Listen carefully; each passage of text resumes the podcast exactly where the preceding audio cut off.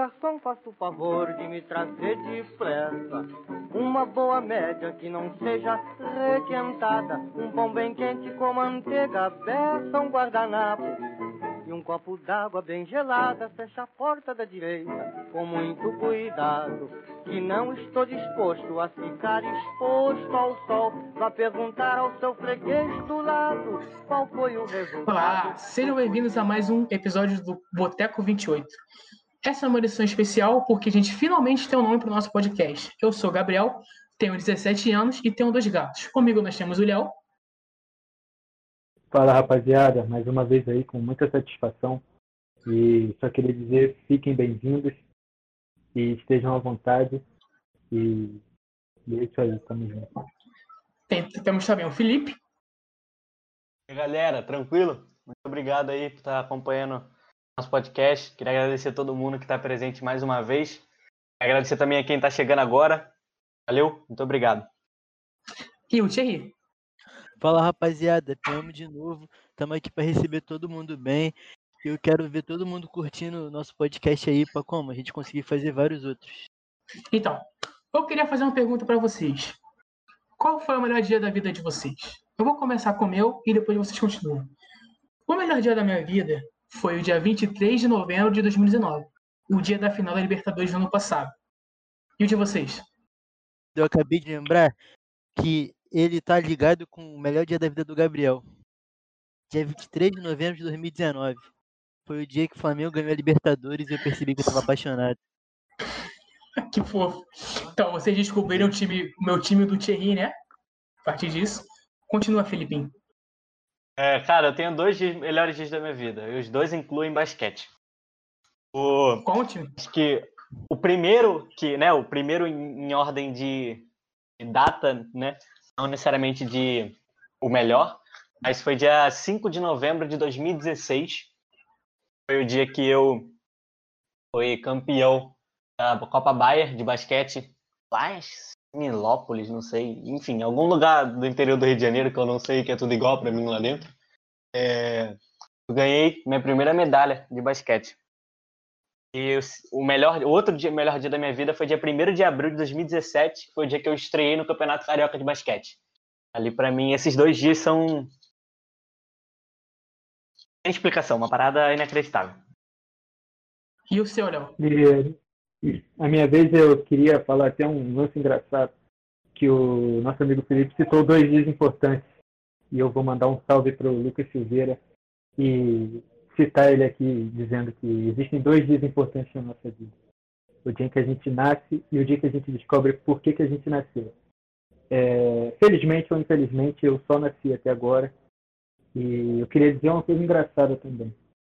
É, numa aula de filosofia já me foi feita essa pergunta e enquanto todo mundo descrevia seus dias favoritos, eu fui para a praia, eu eu fui ao cinema a primeira vez, eu entrei em parafuso, eu não soube o, o, que responder.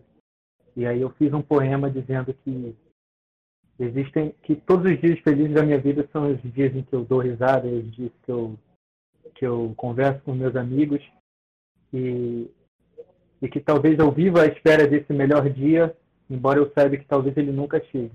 Não de uma de um ponto de vista pessimista, mas meio que colocando todos esses dias no mesmo patamar e esperando que alguma vez, em algum dia, eles ele quebre esse ciclo e venha um dia incrível. Que aí eu poderia dizer, rapaziada, o meu dia preferido do mundo foi esse aqui. Mas no momento eu não tenho um dia preferido no mundo. Então. Entendi. Então. Esse moleque é um filósofo natural. Aproveitando vocês que estão Caraca. escutando aqui o nosso podcast, e vai lá dar um salve no Instagram do Léo. Ah, o Léo tem um Instagram de textos que ele faz, é arroba o Leonardo Textos. Segue o garoto lá, que o garoto é mídia. O moleque é bom, mas é bom mesmo. Daqui a pouco eu vou lançar um feat com o Léo também. Então tá. Aí, então, e, e aí, interessante, antes, antes do Gabriel ah. passar para o próximo é, Thierry e eu tivemos algumas vezes alguns projetos literários, artísticos diversos. Né? Um deles, eu, eu citaria o maior, foi a vez em que nós chegamos a escrever um livro juntos. É, infelizmente, por motivos econômicos, Financeiros. Monetários. Exatamente. a Eu ainda gente- penso em voltar com esse projeto, hein, Léo? Eu acho que é um projeto incrível, cara. Ia ser Então, aí, sensacional. o- Talvez futuramente. Ah, mas aí vocês agora, vocês instigaram, colocaram o gostinho na nossa boca e não vai contar qual é o projeto. Agora eu estou hiper curioso. Não, é porque há um tempo atrás, deve ter uns dois anos mais ou menos, eu e Léo, a gente quase lançou um livro, cara. É- Exatamente, a gente te- teve até Conta, reuniões sobre isso. Conta essa É, história, conta essa história pra gente. Bom, deixa eu ver se eu me lembro bem. O Thierry me procurou, o, o Thierry me procurou dizendo desse projeto sobre lançar um livro com diversos textos de várias pessoas é, e dar essa voz a essas pessoas que, por motivos diversos, não têm a mídia ou não têm a coragem de publicar. Ele me procurou e eu achei tipo o máximo. A gente deu o nosso melhor nesse projeto, mas felizmente, como eu digo, por motivos burocráticos, econômicos, monetários, ele não pôde ir à frente, mas quem sabe um dia, né? Eu acho o Thierry um parceiro importantíssimo e o orgulho maior seria botar esse projeto nas ruas novamente. Muito obrigado, Léo. Tu tá aqui como? No meu peito, tá ligado? E, pô, também mandar um salve pra Brenda, que tava ajudando a gente também naquela época, que mó tempão que eu não vejo ela, mó tempão que eu não falo ela, mas se ela por algum motivo escutar esse podcast, pô, saudade, já é braba. Agora é maneiro, eu não sabia disso não, eu acho. Eu, eu sabia um Interessante. pouco dessa história, mas não toda. Eu não, eu não sabia que vocês quase chegaram na seu livro. Né? Foi quase isso. Aham. Enfim, Manda bala. eu, eu fiz essa pergunta para talvez concluir um raciocínio com vocês. O que vocês acham das pessoas que afirmam que a nossa natureza é individualista? Vocês concordam com isso?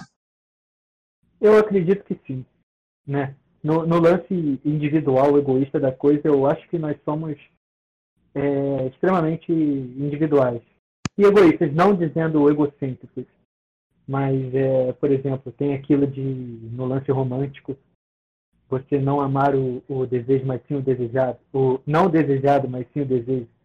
Sabe? Quando você está com alguém e, e você para um segundo para pensar e você pensa, eu adoro o jeito com que essa garota, ou esse garoto, é, me faz me faz eu me sentir. Exatamente, E- esse é o ponto, Léo. O ponto do me faz me sentir.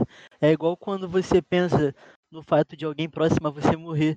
A primeira coisa que você pensa é como é que eu vou viver sem essa pessoa? Porque você não sabe viver. Exatamente. Como eu vou ficar em relação a isso? É, é até uma ideia que aparentemente é coletiva. Como eu vou ficar depois que essa pessoa morrer?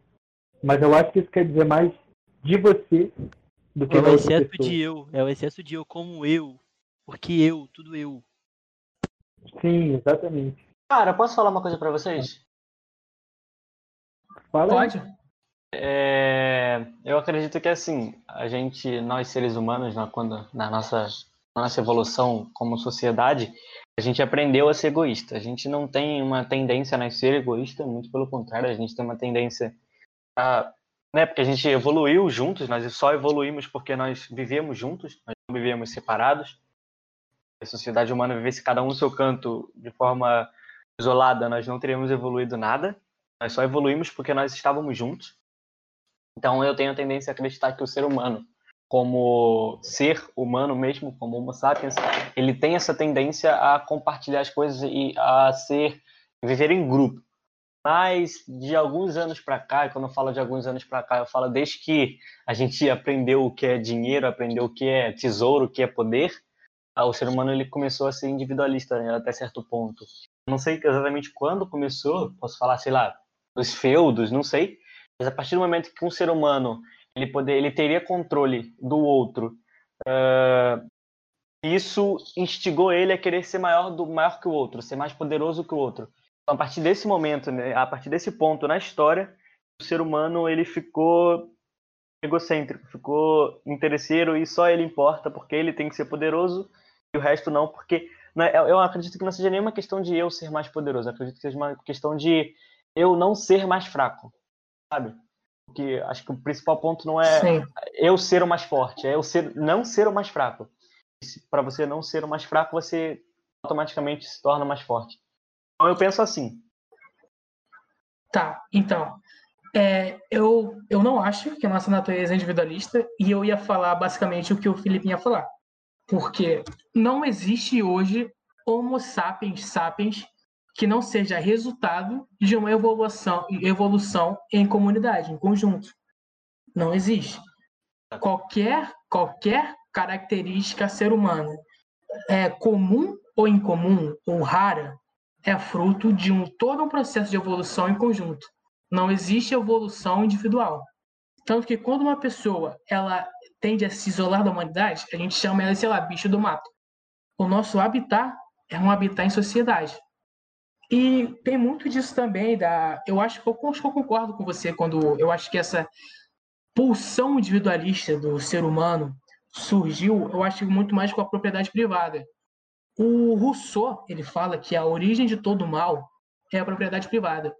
Eu não sei o que ele fala sobre a nossa é, natureza, assim, conjunto individualista e como ele relaciona isso com a propriedade privada. Porque eu não li o livro dele, mas ele fala sobre isso. E um ponto que eu queria é, levantar com essa, toda essa ideia que, eu, que a gente falou e dos nossos dos melhores dias da nossa vida é que os melhores dias da nossa vida é resultado de coisas em conjunto. O Flamengo não seria campeão da Libertadores se não fosse 11 jogadores dentro de campo. O, os torneios que o Felipe participou não aconteceria se fosse só ele jogando. Tem que ter mais gente jogando. O computador que eu estou usando para falar com vocês é resultado de um esforço em conjunto. E que, fundamentalmente, nada da humanidade é individual. Precisa ter um esforço coletivo, um esforço conjunto. A gente não estaria aqui se não fosse um esforço conjunto de duas pessoas. Então, eu acho que a gente falar que, por exemplo, eu a, a afirmação toda que eu vi, que eu levantei para vocês é a seguinte: o capitalismo é o modelo que mais se adequa à realidade, porque ele que porque, porque ele se adequa à nossa natureza individualista. Eu acho que a gente colocar esse tipo de coisa, eu acho que é primeiro a gente colocar o capitalismo como sistema e depois justificar, e não o contrário, e não a gente olhar para nós, refletir e depois pensar no modelo que mais se adequa a gente. Então, o Gabriel estava falando que a sociedade ela não é individualista, mas eu acho que ela não é individualista, segundo o que ele disse, porque nós não somos capazes de fazer as coisas sozinhos. Porque se nós fôssemos, ela seria muito mais individualista. Por exemplo, ele falou: o Felipe não tinha como ganhar um campeonato de basquete sozinho, mas se ele fosse capaz, ele ganharia, sem medir esforços e sem pensar em outras pessoas para estar com ele. Tá me entendendo? É, esse, essa é a minha linha, minha linha de raciocínio segundo o individualismo. Sim, mas aí é que tá. A, a explicação dessa impossibilidade da gente ser fundamentalmente individualista é o que me Ainda. faz acreditar. É o que é, me faz acreditar que a gente, que a nossa natureza é em conjunto, é em comunidade. Entendeu? Essa, a gente, Eu é acho... impossível a gente ser totalmente individual. Então é mais um por, pensamento social que um pensamento sobre a humanidade. Então a gente eu acho... colocar a, a individualidade da humanidade como algo certo, para mim é errado. É, eu acho interessante pensar que o, que o coletivo serve o individual, não é? Porque hoje em dia nós estamos acostumados a ver no centro da cidade arranha-céus enormes, nos estádios, multidões. É, e é interessante pensar que os prédios eles não foram construídos para que todo mundo é, transita normalmente. Né? Ele foi construído porque um cara pensou na construção dele e é esse cara quem fica lá no topo dele com o bolso cheio de dinheiro. E é claro que isso não é uma crítica a, a um sistema econômico. Mas é interessante pensar que, que o, o individual é, contrata o coletivo para servir o individual novamente. Eu acho que isso, isso que o Léo acabou de falar aí entra muito no que eu tinha dito mais cedo, no que o, o, o Gabriel também tinha dito lá atrás. Que a gente só não é individualista, o que o Thierry também falou isso, a gente só não é individualista porque a gente infelizmente não consegue ainda. Porque o ser humano ele tem a tendência a buscar o poder. Em algum ponto na sociedade, até hoje, o ser humano ele busca a sua autovalorização, ele busca a si próprio como o mais poderoso, como o mais brabo de todos. É, então, tipo assim, a gente só não é, infelizmente, a gente, a gente, infelizmente não, né? Felizmente, só não somos individualistas ainda, nós não conseguimos. Mas tudo, tudo caminha para isso. Eu não sei se acho que a gente tem duas possibilidades. Uma, a gente vira completamente individualistas, ou duas, a gente vira completamente é, ineficiente ou completamente, sei lá, inútil para qualquer coisa por causa das inteligências artificiais e todas essas coisas. Então, acho que a humanidade tem dois caminhos aí grandes, né? Ou o individualismo, que a gente consegue fazer tudo sozinho, ou o robô faz tudo, porque a gente anda numa, numa, numa, num crescimento tecnológico que a gente consegue. As coisas são muito mais fáceis hoje em dia. Cara, montar um computador hoje é muito mais fácil do que era 20 anos atrás. Eu não tô falando nem de, tipo, 50, 100 anos atrás. Tô falando de 20 anos atrás, tá ligado? Em 2000, o computador era uma parada de bicho de sete cabeças. Hoje em dia, sai um processador a cada ano e cada ano diminui 2 nanômetros num processador e nessas coisas, tá ligado? Num chip, qualquer coisa assim. A gente caminha para um ponto da evolução que a gente vai conseguir se virar ou sozinho ou a gente vai ser completamente inútil para tudo. Pronto, já puxei a crise existencial. Valeu, vocês se viram.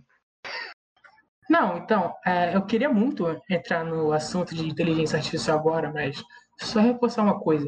Vocês falam que a gente não consegue ser individualista ainda, mas se um dia a gente conseguir ser individualista, isso não vai ser fruto de um esforço em conjunto também?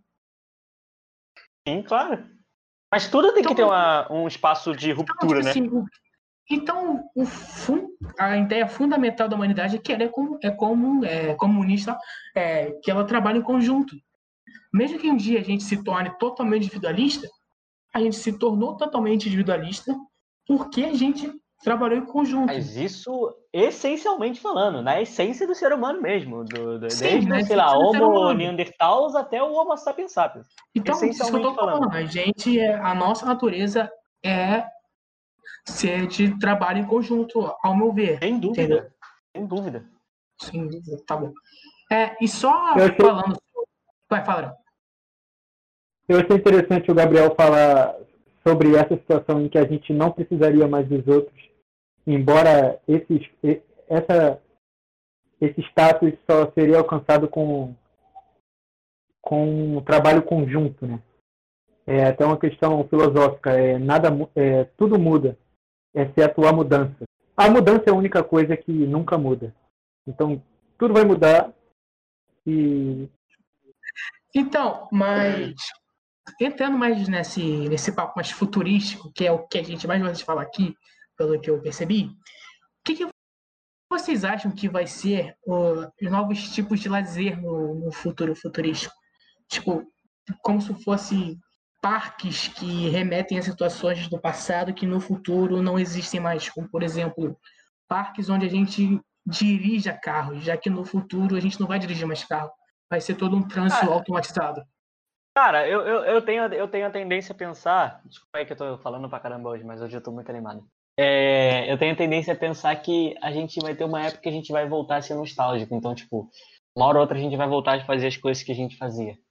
A gente vai ficar, sabe? Vai ser tipo, sei lá, os anos 50, tá ligado? Os anos Sim. 70. A gente vai voltar para uma época assim. A gente vai querer ter essa sensação de vida real de novo. Porque acho que a gente vai entrar numa era de uma evolução tecnológica que a gente vai viver na realidade virtual. Então, uma hora ou outra a gente vai querer voltar para a vida real. A tendência é que no futuro a gente queira voltar para o passado. Cara, falando nesse, nesse ponto, tem um, tem um episódio de Black Mirror que remete a isso.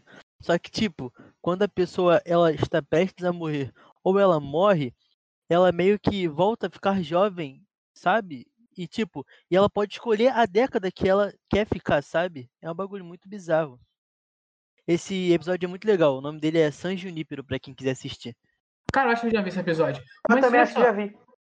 Se você parar para pensar, imagina a seguinte situação: é, realidade virtual é, já, já está entre nós. É você, nós somos todos inteligências artificiais. E se a gente substituísse nossa jornada de trabalho de pegar ônibus, pegar é, transporte público para se deslocar até o trabalho, pelo simples ato de nos conectarmos a esse mundo artificial e trabalhar por lá e depois a gente simplesmente se desconectar desse mundo e voltar para a realidade. como se isso fosse a nova espécie de jornada de trabalho. Pô, eu já tô aprendendo assim, né? Tendo que arrancar dente virtualmente. Não, sim, claro, mas tipo. Mano, que- eu tô usinando literalmente pelo computador, cara. Eu tô usando um software de usinagem pra poder fazer minha aula de, de, de. Assim, eu também tô passando os maus bocados no EAD. E só queria deixar claro que eu repudio qualquer forma de EAD e que pra mim isso é a morte do ensino. Vamos entrar nesse assunto então, vai. EAD, o que que vocês acham do EAD? Abaixa o EAD. O que vocês acham do EAD, do ensino à distância? O que vocês acham? Pra mim, o EAD é o, o famoso negócio que eu vi no Twitter esses dias. É o enquanto acontece, durmo. Porque, cara, não tem condições. Não, cara, eu penso o seguinte, o EAD ele é uma plataforma que funciona a partir do momento que ele é feito pra funcionar, tá ligado? Tipo, existem várias faculdades EAD, existem vários cursos EAD. Inclusive o Senai me obriga a fazer dois cursos EAD por semestre. Alguns cursos eu simplesmente pulei todas as matérias e outros cursos eu realmente aprendi, tá ligado? Teve cursos que eu, eu sei do que eu, eu, eu tava lendo. Funciona, é útil, funciona. Mas a partir do momento que ele é improvisado, ele já não funciona mais. É a minha teoria. Cara, sinceramente, ao meu ver, é, a gente só tinha que, sei lá, pausar a escola e esperar tudo voltar ao normal. E, sei lá, dependendo do caso, cancela no letivo e a gente volta no ano que vem, tá ligado? Cara, eu, Eu acho que a coisa mais idiota que teve. Eu É, acho foi- que, tipo, é, colocar o ED agora é tampar um buraco enorme, que não vai dar certo. Cara, assim, colocar esse EAD agora foi um bagulho muito idiota. Ainda mais pra mim, tá ligado? Que a minha matéria é uma matéria prática, saca? Tipo, agora eu tô tendo duas matérias importantes, que é radiologia e estomatologia. Basicamente, eu vou me formar sem saber bater um raio-x, tá ligado? Porque tá sendo online. Eu vou, é, eu vou, eu vou falar que uma coisa é, principalmente para os estudantes do ensino médio e até mesmo para os estudantes das universidades. né? O que a gente entende hoje como EAD nesse período de pandemia, na verdade, não é um, um ensino à distância, é uma medida emergencial. Então, é claro, ele não tem todas as tecnologias, as as alternativas que um sistema EAD legítimo possui. Então seria injusto a gente falar agora sobre a ineficácia do ensino à distância atual, porque ele não diz nada sobre a realidade. O que na verdade está acontecendo é, um, é uma medida emergencial que está sendo extremamente mal usada. Né? As pessoas não estão confortáveis, eu acredito que nem mesmo os professores, nem os alunos. Então, isso acaba manchando de verdade a prática do ensino à distância e, e sendo injustos, porque essa é uma medida emergencial que é, claro, muito injusta e que deveria sim ter sido não cancelada. me levanto nem pago a despesa. Vá pedir ao seu patrão uma caneta, um tinteiro, um envelope e um cartão. Não se esqueça de me dar palitos e um cigarro para espantar mosquitos. Vá dizer ao charuteiro que me empreste umas revistas, um isqueiro e um cinzeiro. Seu garçom, faça o favor de me trazer depressa uma boa média que não seja requentada, um pão bem quente com manteiga, peça um guardanapo, um copo d'água bem gelada, fecha a porta da direita com muito cuidado. E não estou disposto a ficar exposto ao sol, vá perguntar ao seu freguês do lado. Bom, vocês acabaram de ouvir agora uma musiquinha, esse é o famoso break.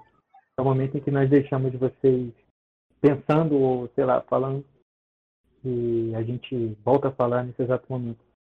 E mudando completamente o, o sentido da conversa, mudando completamente o assunto, é, um dia desses eu estava voltando do trabalho e a, a gente acabou, eu e mais dois colegas, falando sobre. A gente, a gente se pegou falando sobre o uso das locadoras e das lan houses e, e como a tecnologia é, mudou o sentido do que a gente faz. Antigamente a gente pegava um dinheirinho, ia numa locadora e escolhia um filme e tinha que devolver ele logo em seguida. E, e aí a gente juntava uma galera, fazia uma pipoca e, E fazia todo um, um, um rolê em casa, muito do bacana. É, o que, que vocês acham? O, que, vocês acham das coisas atuais, do jeito que estão? Como a tecnologia influenciou e o que vocês sentem falta e como ajudou e como atrapalhou a vida de vocês? Cara, eu acho que influenciou positivamente, porque vamos lá. Todo mundo aqui usa torrent, certo? Já baixou uma coisa pelo torrent, já foi lá no Pirate Bay e baixou uma coisa no torrent. Então, tipo, se você parar para pensar, nem fala. Se você parar para pensar, dá para fazer tudo isso que a gente fazia antes, só que sem o custo de alugar o filme e sem ter que devolver o filme depois. E o filme fica bem mais compacto, num pendrivezinho. Ou então, se todo mundo assistir no computador, o filme não tem dimensões físicas, não tem altura, largura e comprimento. É só um arquivo que está num, numa tela, numa, num negócio virtual, entendeu? Então, tipo, eu acho que nesse, esse foi um dos pontos que a tecnologia mais influenciou positivamente, principalmente a questão de acessibilidade. Sei lá, eu, eu não consigo imaginar como seria a gente gastando dinheiro para assistir um filme hoje em dia, se não fosse no cinema, claro. Ou Netflix, ou Tem gente que gasta com jogo? Prime, alguma coisa do tipo. Ah, como assim?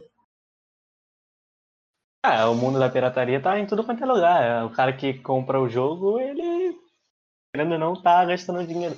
Ele poderia baixar pirata. Mas eu entendo que a, eu, eu, penso assim, eu penso que a pirataria ela é útil, completamente útil, inclusive sou plenamente a favor da pirataria. A Polícia Federal não esteja ouvindo isso. Não, se a Federal estiver ouvindo, cara, eu acho que eles deveriam liberar a pirataria, libera aí, valeu. Cara, então, falando em pirataria, o Rato Borrachudo, no, acho que no último Flow podcast que ele participou, ele falou, tipo, como a pirataria ela deu um up na economia da China, tá ligado?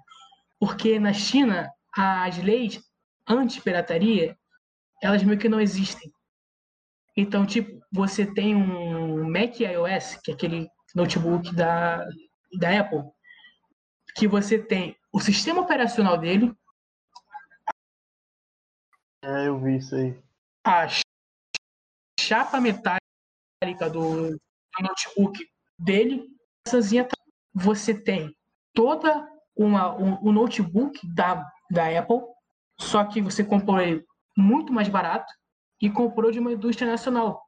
Você fortaleceu a indústria nacional e comprou um negócio mais barato e um negócio com uma qualidade absurda. E acontece a mesma coisa, ele falou, na China com o PlayStation, o Xbox.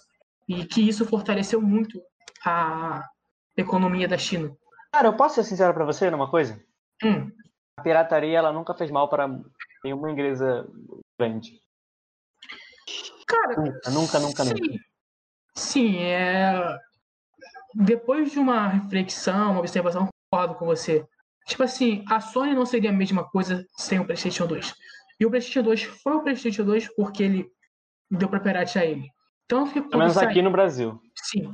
Tanto que quando saiu o PlayStation 3, tanto que quando saiu o PlayStation 3, ele não ficou tão popular.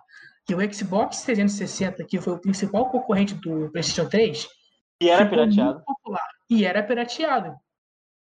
E assim, é, é que assim, é, as empresas é, é uma parada muito interessante. As empresas, elas são empresas grandes, né? elas criam uma marca do zero e elas, o produtor, o consumidor tem que consumir aquilo para a empresa poder crescer. Sim. Então, a gente consome isso em forma de pirataria de uma empresa já consolidada no mercado. O próximo produto que eles vão lançar não vai ter pirataria, porque provavelmente a empresa já se adequou, já entendeu como funciona e já sabe no que consertar. Partir desse momento que o próximo produto não é pirata, não consegue ser pirateado, o cara que tem aquele produto obsoleto, mesmo que pirateado, ele uma hora ou outra vai sentir na obrigação de comprar aquela coisa melhor do que a dele, só que infelizmente aquilo não é passível de, pirata, de pirataria. Então ele vai ter que comprar de forma original, tá ligado? É tipo isso. É, eu lembro que eu tinha um Xbox 360 com mais de 200 jogos. 200 e não sei quantos jogos. Aí chegou o Xbox One, o PS4, eu pensei, caramba, mano, eu quero jogar online, porque eu vi que eu não podia jogar online. E eu vi que os novos consoles, quer dizer, os novos não, né? Naqueles já podiam, mas assim, tava uma coisa muito grande. Eu me senti na obrigação de comprar um console novo, que podia jogar online, porque eu queria jogar online, e eu não conseguia piratear. Então tive que comprar um console novo, original, e jogar de forma original. Eu acho que a pirataria traz isso, tá ligado? A Windows só é Windows por causa da pirataria, a Sony só é a Sony aqui no Brasil por causa da pirataria, a Xbox só é a Xbox aqui no Brasil por causa da pirataria. Então a pirataria ela traz esses, esses insumos que empresas, sinceramente, a empresa nem liga para pirataria. É o meu ponto de vista. Eu vou, eu vou dar outro ponto de vista sobre a, a pirataria. Vocês estão falando aí sobre empresas grandes como a Sony, como o, a Microsoft, e, e de certa forma, para nós, baixar um jogo pirata beneficia mais a gente do que dá prejuízo aos outros, né? Mas tem um ponto de vista do do empreendedor iniciante, do, do até, até mesmo do artista. É, para a gente é tranquilo a gente baixar em PDF um livro do Harry Potter. A, a, a escritura dele está podre rica. Mas agora, até mesmo a gente usando é, sem os devidos créditos do trabalho de algum pintor, ou até baixando o livro de algum escritor iniciante, ele está dando um puta de um prejuízo no, pro cara. Por quê? Porque ele deveria receber pelo trabalho feito ali, pelo livro que ele fez, e ele acaba não recebendo porque você baixou, né? É, Para a gente é muito tranquilo, mas é bom analisar por esse lado o lado do cara que tem muito pouco e tem muito mais a perder com o uso da pirataria. Não, isso sem dúvida. Sem dúvida nenhuma. Eu, eu falei aqui o meu ponto de vista que foi olhando de empresas multimilionárias mesmo, falando de tecnologia mesmo. De, porque eu só sei falar de tecnologia, gente, me desculpa, é o que eu sei. É, eu tô falando no sentido de empresas multimilionárias mesmo, tá ligado? Tipo, Sony, Microsoft, é, sei lá, Samsung, esse tipo de coisa assim. Mas é óbvio que para artistas independentes, para cantores, para, sei lá, qualquer tipo de artista em si, pirataria é o terror de qualquer coisa que ele possa fazer na vida dele, eu imagino. Olha, deixa eu fazer uma pergunta. A gente acaba, a gente, desculpa, eu vou falar e depois você continua. A ah. gente acaba generalizando o uso da pirataria em geral, sendo que sobre qualquer assunto que a gente for falar, a gente acaba cometendo alguma injustiça. O que eu quis com a minha colocação é corrigir essa injustiça que é não marginalizar a pirataria ou nem romantizar, mas sim dar o ponto de vista real que em alguns casos ela lesa muita gente. Claro, claro. Olha, deixa eu fazer uma pergunta. Você falou sobre artistas é, iniciantes e tal. No seu ponto de vista, você que é um artista iniciante, por que, que é tão difícil ser um artista, principalmente no Brasil? Por que, é tão difícil Bom, começar? Por que é tão difícil começar? Eu diria assim, no meu ponto de vista, que primeiro de tudo é que você acaba não fazendo muito sucesso é, de forma orgânica, né? A gente tende a pensar que fazendo um bom trabalho, algum, de alguma forma, isso vai explodir, vai todo mundo ter acesso. A verdade é que as pessoas que têm acesso a gente divide em quem tem interesse e quem não tem interesse. E nem todo mundo que tem interesse tem acesso ao, vamos colocar, no meu trabalho. E, e tem muita gente que não tem interesse nenhum no meu trabalho acaba tendo esse acesso. Então, para gente, a gente crescer, eu acredito que a gente deva colocar algum dinheirinho nisso, ou de alguma forma ter alguma relação comercial, artística, com alguém maior. Né? A gente acaba pegando um peixe maior para a gente acabar crescendo. É, é, injusto? Com certeza é injusto. É, a gente acaba sentindo muito, a gente acaba duvidando muito até do próprio trabalho, mas se a gente for analisar friamente, é isso. É, o crescimento orgânico ele é muito, muito pouco até mesmo os grandes artistas, os maiores, eu acho que todo mundo investe bastante nisso. E mesmo até que a qualidade não seja tão boa, quanto mais gente vê, é, mais cliques, mais reações você vai ter no seu, no seu trabalho. Tá. Inclusive, galera que tá ouvindo, ó, o Leonardo tem uma página incrível de texto no Instagram, rapaziada. Pelo amor de Deus. Arroba o Leonardo, o Leonardo Textos. É sensacional, velho. Sério, vai lá, vê, dá uma olhada lá, cara. Vai ajudar. Vamos fazer alguma coisa? Vai, vai agora, velho. Aproveita que você tá ouvindo aí, vai agora. Esse Isso. podcast é um oferecimento. Ainda não foi, cara. Leonardo. Que isso? Não, o cara ainda não foi ainda, tá esperando o quê, velho? Esse maluco é mó otário mesmo, né? Que isso? Vai mesmo, cara, tu não vai. Olha, cara, tu não vai. Ó, vacina, hein? É, então tá. Voltando ao assunto, Léo, é. Ó, Tipo, eu que que quero você falar acha? também, cara. Vocês estão falando muito, tô quietinho. Vai, vai, vai, vai. Eu só quero falar mas só- rapidinho, rapidinho. Coisa básica, porque, tipo assim, o Léo começou falando sobre a evolução e a nostalgia. Enquanto vocês estavam conversando, eu tava pensando aqui, pô, cara, é muito legal eu ter meu computador em casa, poder fazer minhas paradas em casa, no conforto da minha casa. Mas, pô, a melhor coisa que tinha era quando eu era menorzão, tá ligado? Minha avó me dava 10 conto. Eu chegava lá na Lan House do Acari, valeu rapaziada do Acari. Chegava lá na, na Lan House do Acari e, cara, botava como? 10 conto de crédito, ficava com 10 horas, tá ligado? Aí eu como? Jogava um pouquinho, um dia, um pouquinho outro. Aí eu jogava Crossfire com os menor. Aí começava, tá, tá, tá, tá, tá, tá, tá. Aí daqui a pouco, tu ficava só os traçantes passando. Eu não sabia se era no, na Lan House ou se era lá fora, tá ligado?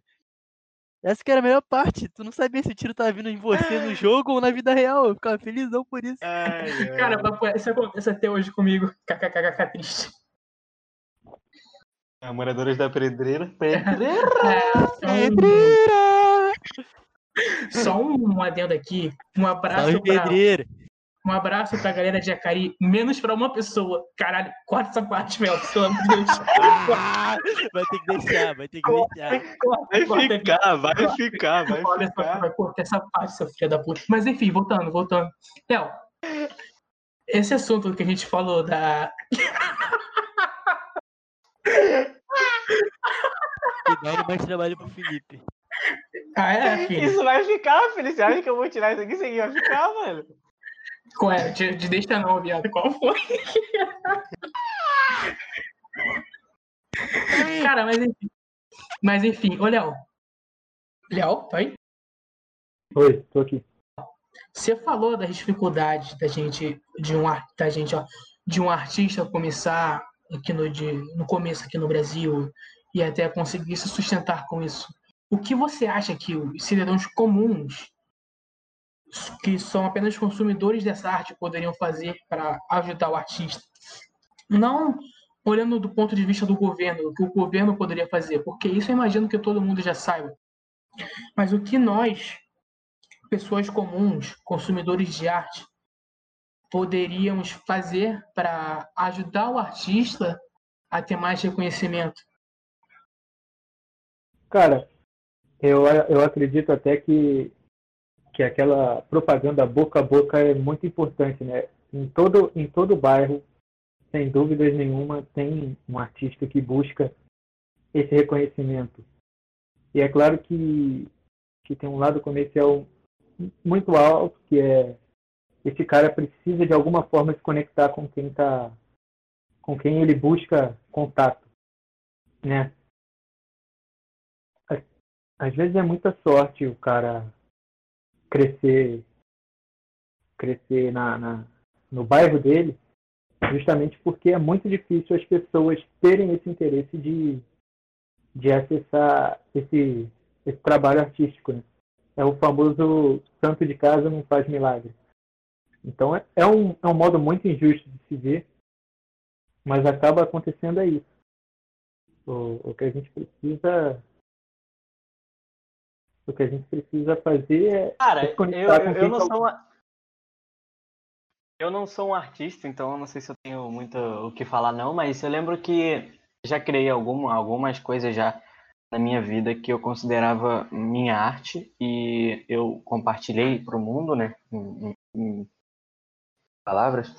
Mas eu acho que assim, esse boca a boca, ele é muito funcional mesmo, muito funcional. Que chega no momento que ele se torna eficaz, tá ligado? Ineficaz, perdão da palavra. Ineficaz. Porque, tipo assim, eu tinha uma página de. é, O Léo, no começo de, sei lá quando, acho que 2018, o Léo me, me, me incentivou a começar a escrever também. Eu escrevi alguns textos e tinha uma página deles, é, eu F3, se eu não me engano. E é, beleza, a página cresceu, meus amigos, eu falei, não, vamos lá, segue lá no boca a boca. Só que chegou um momento que tinha mais pessoas que eu chegaram pelo boca a boca na página do que de fato elas estavam interessadas. Foi, foi o que o Guilherme falou lá atrás do crescimento orgânico, sabe? Tipo, as pessoas estavam lá para poder colaborar com um amigo dela, eu no caso, mas ninguém tinha interesse no conteúdo que estava ali, as pessoas só curtiam a página. Então, tipo assim, chegou um momento que eu vi que minha página tinha, sei lá, 70, sei lá quantos seguidores tinha, tinha cinco curtidas nos textos, seis curtidas. Então, tipo assim, o boca a boca é eficaz, mas depende de quem é o, o ouvinte, né? A, a, mensagem que você vai passar. Então, tipo assim, chegar Esse e falar, ô oh, rapaziada, vai lá ouvir meu, vai ver meu texto, não sei o quê. É muito mais ineficaz do que você chegar numa pessoa que você sabe que gosta de texto e falar, ô, oh, velho, vai ouvir meu negócio lá, tá ligado? Tipo, é a parada da quantidade e da qualidade do, da, da, sua comunidade em si. Sei lá, eu penso assim. Posso estar falando besteira. Sim, sim. Na verdade, a, na verdade, a vida em geral, é muito pague para vencer. É, se você colocar um dinheiro, você vai ter acesso a, ao público-alvo que você quiser. Exatamente. A, a região, a idade. Entendeu? E na propaganda boca a boca é, é só aquilo da boa novidade. O circo chegou na cidade. Se você vai gostar, se você vai continuar acompanhando, aí é, outro, é outros 500. Então, se você não causar essa boa, essa boa impressão, você acaba que, que vai ficar com pouco engajamento. É, é, é, é, essa parada mesmo, tá ligado? Tipo, a questão é não, é, é o mais importante não é quantas pessoas te seguem, mas as pessoas que te seguem, tá ligado? Eu penso assim, pelo menos. Acho que essa é a parada Pô, mais tipo importante tipo assim, do artista. Eu concordo com vocês também relacionado a isso. Eu também tenho meus trabalhos lá, né? Que eu posto minhas musiquinhas, que não sei o que. E eu sempre tive assim, essa vontade de fazer um sucessinho, tá ligado? Tem as pessoas que me seguem normais, porque eu sempre posto no meu, Instagram, no meu Twitter pessoal. Só que, cara, assim, eu tenho bastante engajamento, que eu vejo que as pessoas entram, vêm, mas, pô, as pessoas não conseguem nem como dar uma curtida, um retweet, porque por mais que seja pouco, isso ainda ajuda, porque chega até a pessoa, o seu alvo, seu público-alvo. Você pode falar, ah, pô, uma curtida não adianta, adianta. Se você tá escutando a gente aqui e puder dar uma curtida lá nas coisas que são eficazes, e eu me embolei todo. Inclusive, vai lá curtir o Boteco 28 lá no Vai Twitter, curtir Instagram, o Boteco 28, vai curtir Spotify, tudo. Assim, YouTube. Assim, cara, assim, é só um, um, uma curtida Partilha básica. no status do Zap, que eu sei é que só... 200 pessoas veem seu status do seu Zap. É só uma curtida básica, um retweet básico que para você não vai fazer a mínima diferença, mas pode alcançar alguém que é o público-alvo dessa pessoa, e essa pessoa precisa disso para crescer. Exato. Isso pode ajudar muito futuramente alguém. Para você não pode ser nada, mas para uma pessoa pode ser uma coisa muito grande. Eu falei isso por mim mesmo. Quem quiser ir ver lá meus vídeos e curtir e compartilhar, tamo junto. Tá lá no meu Twitter pessoal, que tá lá na página do Boteco 28. É nóis. Eu acho, eu acho importante e reconfortante dizer que o, que o artista ele tem que. Ele tem não, ele deve fazer o seu trabalho pensando na, na talvez na qualidade do que ele está fazendo e em como ele se sente em relação a isso. Porque a verdade mesmo é que muitos artistas ótimos morrem sem ser reconhecidos. Então. Inclusive viram conhecidos depois que morrem. Exatamente. É, eu lembro que uma vez eu ainda não morri, mas eu vou dar um exemplo. Eu lembro que uma vez é, eu estava, sei lá, talvez no meu primeiro ano em que eu estava escrevendo e publicando, eu estava na fila de um, de um barzinho, de uma festa, e um maluco chegou em mim e falou: E aí, poxa, você que é o Leonardo? Eu gosto dos seus textos, eu adoro. Você, inclusive, me incentivou a escrever. É, deixa eu te mandar uma parada minha. E aí a gente trocou um, um papo sobre isso, sobre tudo. E foi, tipo, muito reconfortante. Naquele dia, os meus números não subiram. Não, não, não fiquei. Eu não fiquei viral. Mas aquele dia eu fui dormir feliz porque eu sei que o meu trabalho alcançou alguém que precisava ser alcançado, que gostou de fato da arte que eu tinha para oferecer. E isso para mim é, é, muito contente, embora eu ainda não seja famoso. Ainda, cara, ainda. Mas é isso aí, galera. Apanha a gente é. e não deixe a gente ficar famoso só depois é, que morrer. Por favor. Ô, Léo, e pensando muito naquilo que você falou no início de tudo, que em todo o bairro tem um artista querendo é, reconhecimento, é, vocês já pararam para pensar que de uns tempos para cá, muita gente tá virando artista, principalmente cantor. Tipo, eu tô vendo muita gente que cresceu comigo, que estão virando artistas, principalmente MC de rap. E aí, por que o rap a gente pode fazer outra discussão. Mas eu, de começo, achei estranho. Ouvi umas pessoas virando artistas e falando, poxa, eu nunca pensei que aquela pessoa seria um artista. Aí eu parei pra pensar, por que que eu nunca pensei, tá ligado? Por que que eu, por que, por que me estranhou aquela pessoa ser artista?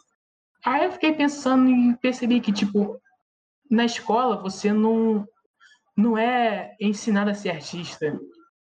Tipo assim, você raramente vê um professor falando: ah, vocês têm que estudar isso daqui para ser artista no futuro. Não tem todo esse incentivo a ser artista, tá ligado? É, tem incentivo para ser médico, advogado, professor, mas não para ser artista. E acaba que quando uma pessoa ela tem o um incentivo individual para ser artista, todos em volta dela meio que estranham isso. É, é interessante, super interessante isso que você falou, porque eu acredito que na escola também, no trabalho, em qualquer lugar que você frequente, não, você não, nunca é encorajado a ser você. O exercício de, de se manter fiel à própria pessoa é como remar contra a maré. E o artista ele é exatamente isso. É alguém que busca ser cada vez mais a si mesmo e mostrar ao mundo a voz que ele tem, o, o, o que ele tem a dizer.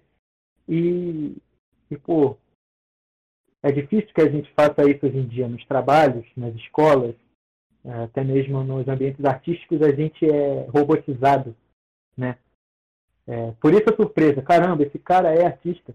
A gente nunca acredita que outra pessoa tem algo a dizer. A gente está acostumado a pensar que nós temos algo a dizer porque nós convivemos conosco todo o tempo.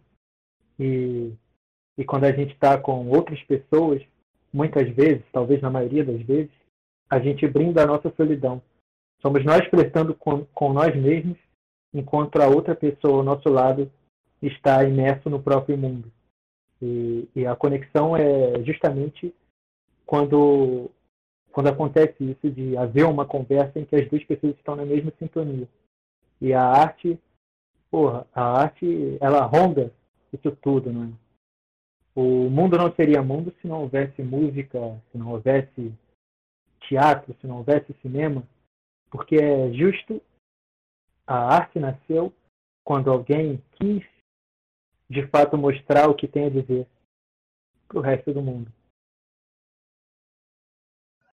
Cara, e é curioso você pensar que com toda essa tecnologia, toda essa interligação do mundo, deveria ser muito mais fácil ser artista, porque seus trabalhos correriam com mais facilidade e uma parcela maior da população tem acesso à informação agora do que há muito tempo atrás. Então, quando você vê, por exemplo, um cara mais velho falando que não se faz mais arte como antigamente, você, ele provavelmente não, não procura arte, tá ligado? Porque tem muita arte boa por aí que usufrui de toda essa tecnologia para se, se amostrar com o mundo, mas ao mesmo tempo que a tecnologia evoluiu nesse ponto, que pode ajudar a arte, houve uma desvalorização da arte, um não incentivo da arte, por exemplo, entendeu? Entendo perfeitamente. É, tipo assim, eu ia pegar um gancho no que o Léo falou lá atrás. Tava falando da, da gente como pessoa e tal.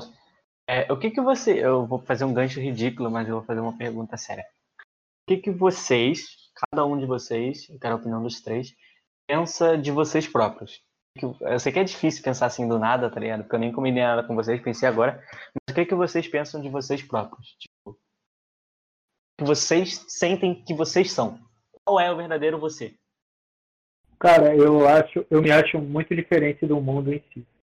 Eu acredito, inclusive, que, a, que, que muitos de nós temos sido solitários na infância, mas eu acabei é, vendo nesse nesse tormento um par de aves. Né? Então, se você perguntar quem eu sou, bem, eu ainda estou descobrindo. Mas a minha essência é, a, é pensar e me recolher quase sempre. Cara, então, eu não, não procuro é, muito questões desse tipo, porque você quase nunca vai achar resposta, cara. Tipo, eu acho que esse tipo de pergunta não tem resposta. Tipo, qual o sentido da vida? Não tem. Eu não procuro me definir, por exemplo. Porque, tipo, eu já vivi tanta coisa, eu já pensei tanta coisa, já tive tantas opiniões e tenho tantas opiniões que me resumir é, sei lá, me trair, trair toda a minha história, por exemplo. Então, esse tipo de coisa para mim eu meio que corro, tá ligado? Eu prefiro ter crises existenciais com outros assuntos como futuro, futuro, inteligência artificial e sei lá.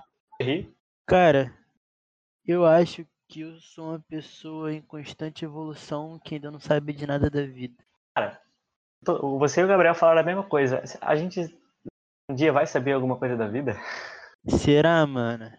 Acho que não. É aquele negócio, não. Cara, só sei que nada sei. Eu é acho que sim. Socrático, só sei que nada sei. Eu acho que sim, cara. Eu acho que a gente vai saber algumas coisas da vida. A gente sabe algumas coisas da vida. Eu acho que a gente dá muita importância para questões metafísicas, tá ligado? Tipo assim, quantas pessoas não gastam muito tempo é, procurando o sentido da vida? Mas por que, que o sentido da vida é importante? Porque por que precisa achar um sentido nessa vida, tá ligado? Você é o resultado de um em um milhão. No seu lugar, poderia ter nascido o novo Isaac Newton.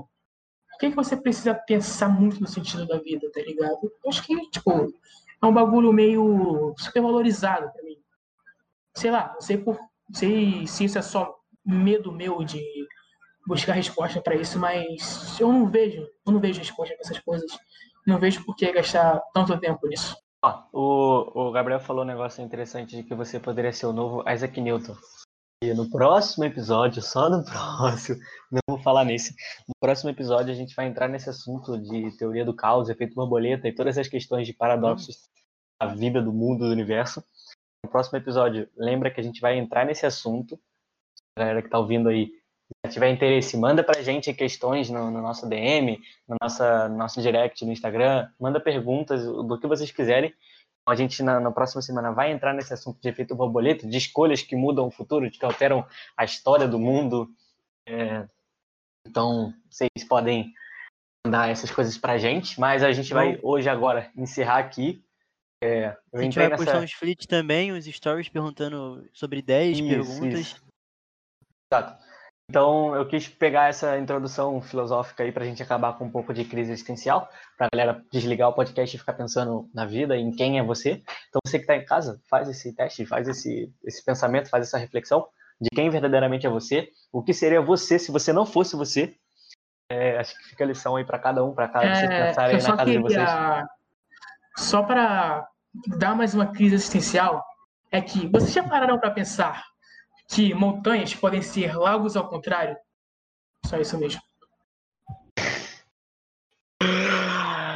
Vocês já pararam para pensar que a gente pode simplesmente não existir, que a gente pode estar simplesmente numa relação? Enfim, é, é um assunto sem igual, assim, a gente vai ficar horas e horas e horas pensando aqui, mas eu entrei nesse assunto meio introspectivo, porque hoje, hoje o nosso capítulo foi meio introspectivo, não foi não? Foi uma parada meio pessoa, não foi não? Sim, foi mais, foi mais um negócio mais humanístico. A gente não falou muito sobre o é, futuro. É, foi. Igual o outro que a gente falou sobre inteligência artificial, nova religião. É... Foi um capítulo mais Leonardo. Foi um, foi um negócio leve, foi, um negócio filosófico. Foi, foi, uma, foi uma homenagem ao Leonardo e eu venho aqui. e se você tá aqui, vez. entra lá no Sim. Instagram, o Leonardo Texto. Aproveite. Você ainda não foi lá, cara. Você tá deixando de perder. Tá perdendo o seu tempo e ainda não foi lá. Olha, sua vida é curta, rapaz. Ó, no Instagram, olha, calma aí, calma aí, calma aí, rapidão. Vai. No Instagram do Leonardo Pestos, lá agora, quando sair esse capítulo, no Instagram dele vai ter um post surpresa para os seguidores do Boteco 28. Então, todo mundo que chegar, sair daqui pro Instagram do Léo, no próximo, no primeiro post dele, vai ter que comentar que veio do Boteco 28. Isso aí, tem que Vai comentar. seguir ele. Ó, olha Escutei só, o podcast de Léo- vocês e vim aqui, vai ter que comentar lá no último post. É aí. O Léo falou aqui no WhatsApp que as três primeiras pessoas que mandarem DM pro arroba Leonardo Textos vão ganhar um texto especial feito por ele na hora. Não vai perder. Rapaziada. Não verdade. perder. Mas é isso, rapaziada. Muito obrigado por ter assistido mais um. Por ter assistido, não, né? Por ter escutado mais um dia da gente conversando aí. Muito obrigado por estar aqui presente no nosso boteco. Agradeço cada um de vocês que está aqui até o final, com cada um de vocês que está dando a audiência aqui pra gente. É, isso aqui foi uma parada que a gente fez meio na brincadeira no começo, foi uma ideia meio do nada, mas é uma parada muito importante para cada um da gente que está aqui. É uma parada, é uma forma de se reencontrar nesse momento, né? Uma forma da gente conversar e debater um pouco nesse momento que a gente está vivendo, espairecer um pouco, né? Então, espero que vocês estejam gostando, espero que vocês estejam curtindo a nossa ideia e que espero que vocês abracem também. Muito obrigado por tudo aí, por estar aqui com a gente mais nesse dia. E agora a gente vai com o nosso doutor Thierry, que vai dar uma orientação importante para vocês que estão ouvindo a gente do outro lado do seu celular. Valeu. Fala galera, então, tô aqui para me despedir também, né? Porque é muito importante a nossa conversa, é sempre que a gente está aqui gravando, porque é assim, sabe? É reconfortante em um momento de caos que nós estamos vivendo atualmente, poder ter amigos para conversar. E eu vou deixar assim umas paradas bem básicas, assim, bem básicas mesmo sobre é, higiene oral, que pouca gente sabe. Por exemplo, vocês sabiam que se escova o dente somente 30 minutos depois de cada refeição? Não é legal você, tipo, dar papar, dar uma comidinha e ir lá escovar o dente? Isso não é uma parada legal. É, melhor, é bom dar assim uns 30 minutinhos, depois ir lá escovar. Outra coisa também, não se deve passar o fio dental depois da Mas, senhor escovação. Thierry, senhor Thierry, professor Thierry, Sim, senhor. por que, que a gente não pode escovar os dentes assim que acaba de comer? Meu amigo, aí você entrou num papo assim, sabe? Dental, tá ligado? É porque, tipo assim, é, algumas refeições, comidas, bebidas, elas são ácidas demais e deixam a nossa dentina um pouco mais, como é que eu posso dizer? Mole, não é mole, é maleficente, eu não sei como é que se diz, eu esqueci agora o termo.